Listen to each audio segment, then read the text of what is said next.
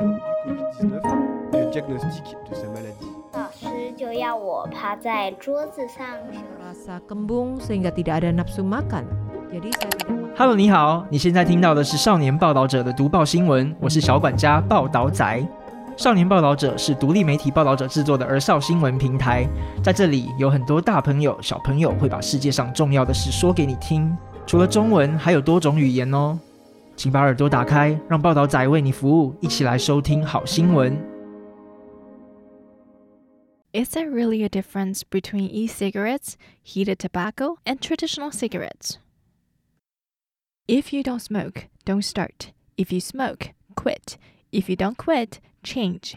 This is the slogan launched by Philip Morris International, one of the world's largest tobacco companies, in 2019, which implicitly aims to encourage people to change their smoking habits from traditional cigarettes to new tobacco products.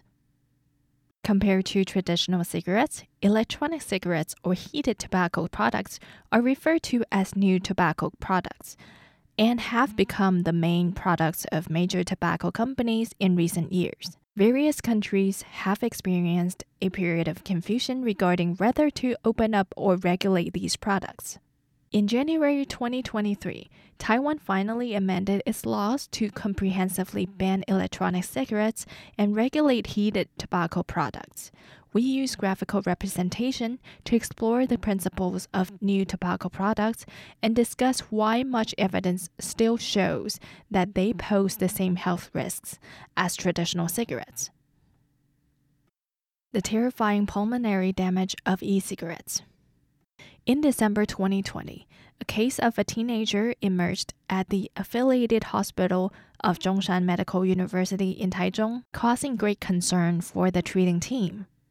A 15 year old male student was admitted to the hospital with a fever and pneumonia. X ray examination revealed nodular and diffuse symptoms in the lungs. Initially, we didn't pay much attention, thinking the symptoms were simply atypical infectious pneumonia. However, no treatment seemed to be effective, recalled Dr. Yan Qihua, the head of the Family and Community Medicine Department at Zhongshan Hospital, who has been involved in tobacco harm prevention for many years. We tested for many infections, including HIV, but didn't see any signs of improvement in the patient's condition, added Dr. Yan Qihua. Later, due to the instability of the teenager's mental and emotional health, the hospital, after consulting with the psychiatry department, unexpectedly discovered that the teenager had been using e cigarettes for as long as four years, since the fifth grade of elementary school. Referring to the 2019 incidents in the United States of lung injuries caused by e cigarettes, Zhongshan Hospital attempted steroid treatment. As a result, within less than two weeks, the teenager gradually improved and was discharged. This case was regarded by the medical community as the first case in Taiwan of lung damage caused by e cigarettes use.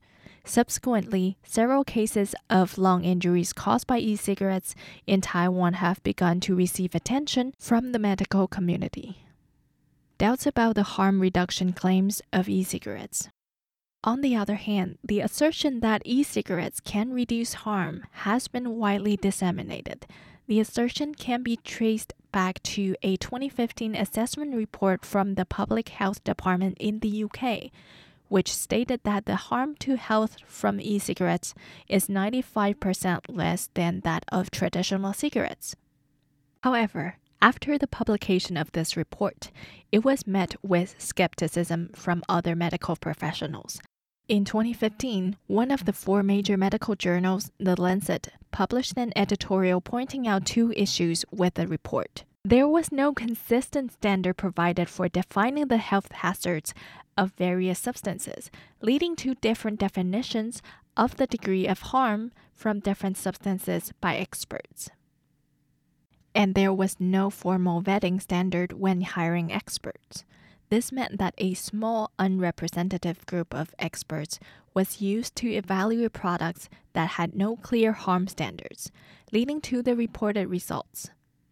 The editorial also suggested that the immediate adoption of this conclusion by the UK Public Health Department seemed too hasty.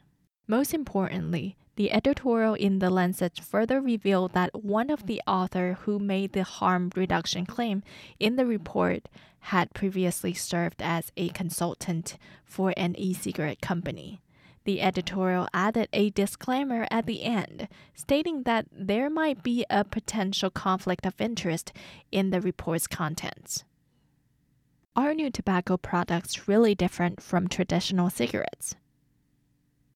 Traditional cigarettes are made of processed tobacco leaves wrapped in cigarette paper. Smokers ignite the tip, burning the tobacco and inhaling the smoke. When tobacco burns at temperatures between 600 and 1000 degrees Celsius, it produces thousands of substances, with tar and nicotine considered the primary harmful components. Heated tobacco involves crushing nicotine containing tobacco, remaking it into a tobacco stick, and loading it into a electronic device. The device does not ignite the tobacco but only heats it to temperatures between 100 and 350 degrees Celsius, releasing nicotine and flavored substances. On the other hand, e cigarettes use temperature controlled electronic heating and vaporization devices along with cartridges that do not contain tobacco but instead contain nicotine, glycerin, propylene glycol, flavorings, and other ingredients. Heated tobacco and e cigarettes have been shaped as new tobacco products, highlighting controlled heating and the absence of tar to avoid inhaling harmful substances found in traditional cigarettes. However, the reality is that the oil used in e cigarettes cartridges are often part of an open system, allowing the easy addition of various substances. There have even been cases both domestically and internationally where drugs were found mixed in, making it not only unable to avoid the harm of smoking, but also becoming an entry point for adolescents to use drugs. How to break the trap. The new tobacco products are less harmful than traditional cigarettes is the impression that tobacco companies have been vigorously promoting, some even claiming to be nicotine free and non addictive. On the internet, influencers use so called scientific experiments to highlight the differences between traditional cigarettes and e cigarettes. These messages, which do not fully disclose the truth, set traps that ensnare people step by step into the pitfall of smoking. Trap number one unintentional addiction. Is the risk of being hit by one bullet lower than being hit by four? said Lai Zhiguan, the deputy director of community medicine at the Luodong St. Mary's Hospital, who has long been involved in tobacco harm prevention. Comparing to traditional cigarettes with new tobacco products, the latter may have lower concentrations, but when considering behavioral factors, the health risks of new tobacco products are actually higher. This is because teenagers tend to think that lower concentration means it is safer and end up smoking more, leading to increased addiction and greater harm. For example, the health concerns surrounding e cigarettes mainly arise from the unknown components in the e liquids. As the content of the e liquids becomes increasingly complex, it is impossible to know how much toxic substance is being inhaled. Additionally, the convenience of e cigarettes or heated tobacco being fashionable and novel allows users to carry them in their pockets and smoke anytime, leading to increased consumption and higher addiction rates. Huang Jiumei, a specially appointed professor of clinical nursing at the School of Nursing at Yangming University, who is engaged in campus tobacco harm prevention, stated that adolescents believe they can choose and control their smoking behavior. They often say, I don't smoke at school or at home, only when I'm with friends on weekends. However, Nicotine addiction is like boiling a frog in water. It eventually becomes uncontrollable. addictive behavior is formed unconsciously, and even if one knows that certain behaviors have adverse consequences, they continue to repeat them. Trap 2 Misleading Internet Videos. Teenagers are often attracted by domestic and foreign videos on the internet, where YouTubers hold trendy and seemingly tech gadget like new tobacco products, creating a sense of joy and amusement. These fresh and interesting videos often experience a surge in views. Such content lowers the guards of teenagers, and the uploaders may only be pursuing views, but the actual consequences are not only their own addiction, but also the potential to attract others to try and ultimately become addicted.